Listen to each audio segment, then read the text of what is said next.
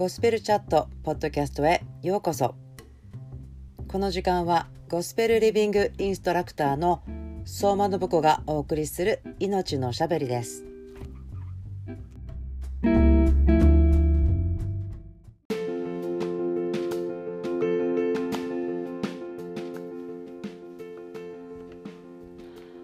皆さんこんにちは。ゴスペルエッセンスライフの相馬信子です。23 day チャレンジゴスペルチャットポッドキャストへようこそ。今日は3月19日 Day 12です。信仰希望愛をセンターにして命のおしゃべりをしていますが今日は主の前でフルコースご招待についてお話ししたいと思います。そうです。皆さんフルコースいいと思いませんか？最近はとてもお天気も良いのでピクニックとか原っぱでお弁当を食べたり公園でお弁当を食べてる、えー、ファミリーとかですね。あの学校が早くお休みになったので中学生の子どもたちも見かけるんですけれども桜の下でお弁当を食べるのももうすぐですけれども今日ですね私がお話ししたいのは桜の下のお弁当よりももっと素晴らしい主の前で主イエス・キリストの前で私たちがフルコースを食べることについてですね主からの招待状を頂いている人たちなんですよってそのことに気がついてそこにドアを信仰で開けていったらそうなりますよということをですねおしゃべりしたいと思います。ではまずですね最初に読みたいところがありますけれどもここは私たちがよく読んで知っているところなんですけれども詩編の23編。読みたいと思います。主は私の羊飼い。私は乏しいことがありません。主は私を緑の牧場にふさせ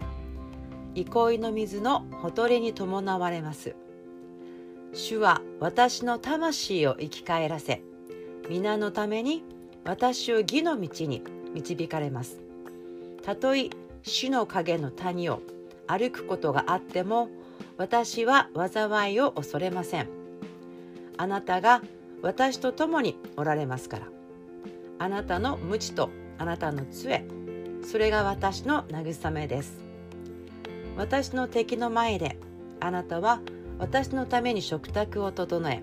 私の頭に油を注いでくださいます。私の杯は溢れています。誠に私の命の日の限り慈しみと恵みとが私を追ってくるでしょう。私はいつまでも主の家に住まいましょう。詩編の23編。私たちにとっても親しみがあるし私個人的にはとっても大好きなこの詩編23編なんです。どのように私がこの詩編23編からあの祝福を受けるかなというとですね私はこのえー、信仰によって想像力を巡らせて考えることが大好きなので私は自分が羊ちゃんになった気分でイメージしてこの緑の牧場を主と共に歩いていたりこの静かな流れのお水のキラキラってしてる水の横で「ああいい気持ち平安だな」っていうふうにですねこう自分をそこに置いてみると霊が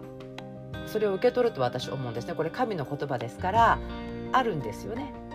それを自分受け取る信仰というか思い巡らせることであそうだな受け取れるなっていう感じがするんですね。そしてですねこれ一回面白かったのでちょっとお話ししたいんですけど私ある時にあのこの礼拝の時に自分が小さな羊ちゃん子羊のようであってこの緑のすごくフレッシュなこうみずみずしい感じのですねあのこの牧場の中を歩いてる幻が見えました。そしてその時にやってきた啓示というのはあこれ全部ご飯なんだ。羊は葉っぱを食べるので私の行く牧場というのは全部ご飯なんですね。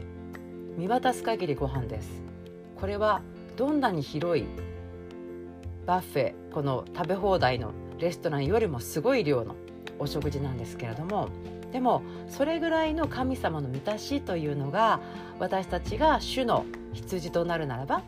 野生の羊ってほぼ存在できないんですよね。羊さんは賢くないし強くないしあのびっくりしやすいらしいんですね。自分だけで生きていけるってあんまり存在していないらしいんですけれども野生のヤギはいたとしても羊ってあんまり効かないんですよね。またはその毛が大きくなりすぎちゃうので体重くなってしまって多分生きられないんですね。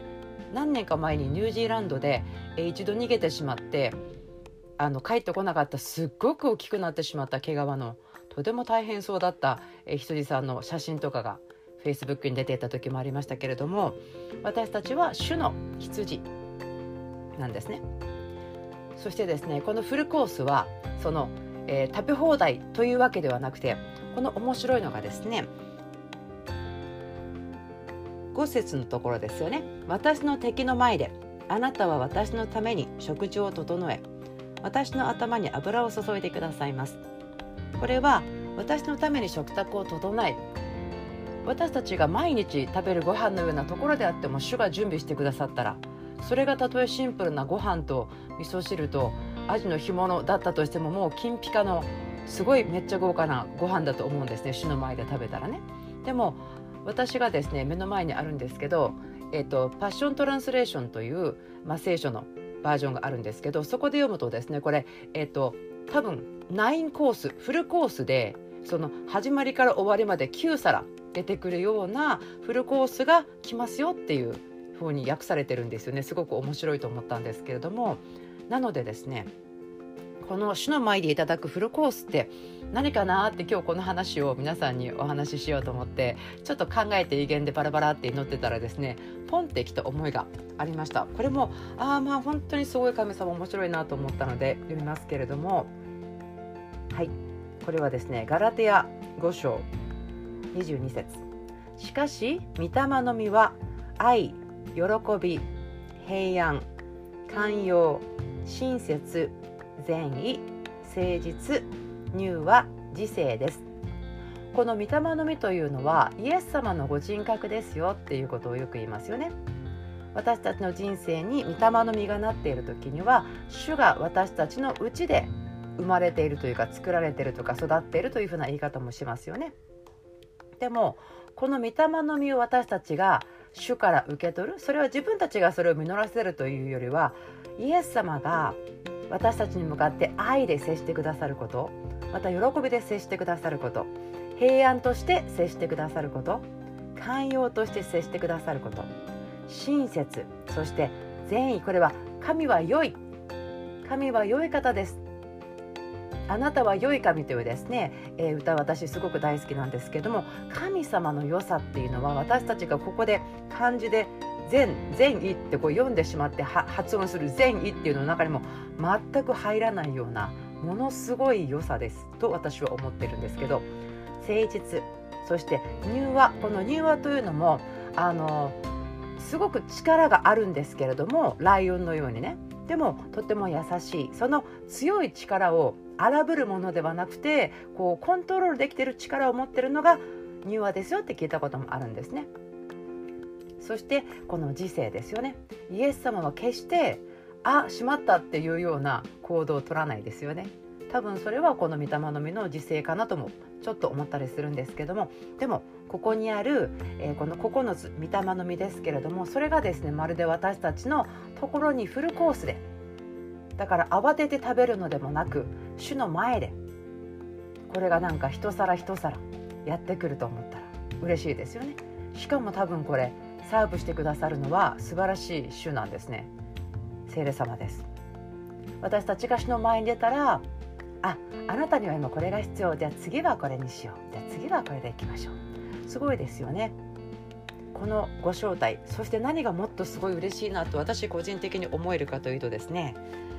私が主の前をしっかり見た時にですね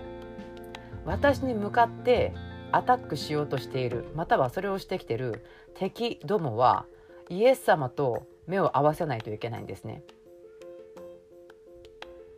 なので私完全に守られちゃうんですよね。私を攻撃している悪いもの悪い力いろいろな神様からでないもの私たちが御心を歩むことを盗もうとしてるですね盗っ人ですよね盗んで殺して滅ぼすやつがいますからでもそれらは私たちが主の方をまっすぐに向いたらそいつらも主の方を見ないといけないのでビビって逃げますよね。恐れて逃げ出すんですね。だから礼拝というのは私たちのとても攻撃にもなりますよね。守られるための攻撃というか私たちが主に目を向けていて主を礼拝している時に敵は恐れて私たちから離れていくでしょう。私はずっと前にですねある人からこういう話をまあ言われ予言的に言われたことがあります。あなたの賛美はサボテンのトゲトゲのように敵をあなたに近づけないようにしますよって言われたんですね。あなたのする賛美はサボテンのトゲトゲのようになっているので敵を近づけないようにする。これ面白いなと思うんですけど今日そのことを皆さんに今祈ります。イエス・キリストの皆によって今このゴスペルチャットを聞いてくださっているお一人お一人の賛美がサボテンのトゲトゲのようになって敵を近づけないこと。また主のことをしっかり見て主に向きを変えて主の前でこのフルコース9コースを頂いている時に敵は恐れて逃げていかなければいけないことをイエス・キリストの皆によって宣言します。時に私たちは直接対決をするのかなと思う時もありながらもでもまずあなたの方を向けることをありがとうございます。まずイエス様主あなたの方を見てあなたの素晴らしさにうっとりしてこのフルコース御霊の実で私たちが祝福され愛を受けてあなたの喜びを受けて平安を受け取り寛容に接していただき親切善意誠実柔和知性主はあなたご自身のご性質を受け取って食べてああお腹いっぱいですね。そして健康になりますよ。強くなりますよ。あもうなんか眠くなっちゃうなぐらいの守りがあることをありがとうございます。そして聖霊様あなたの御霊のワインというかどうぞ本当に美味しい食卓には美味しいお飲み物もつきものですから聖霊様がどうぞ今一人一人を満たしてくださって本当に安心とまた酔っ払ってしまうと何も恐れなくなるんですね。なんかそのように本当に超自然的に幸せでそうじゃない時には見たらわーってびっくりしちゃうことも「え大丈夫だよ」って言えるような御霊の満たしを与えてくださることをイエス・キリストの皆によってお祈りします。23 Day チャレンジゴスペルチャットポッドキャスト。今日もお付き合いくださってありがとうございました。また明日お会いしましょう。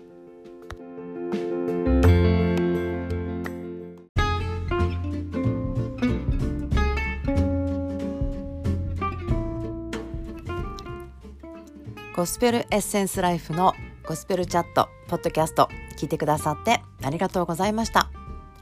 今日があなたにとって天のお父さんの喜びと愛でいっぱいの日でありますように。イエスの皆によって祝福します。それではまた。次のポッドキャストで会いましょう。バイバイ。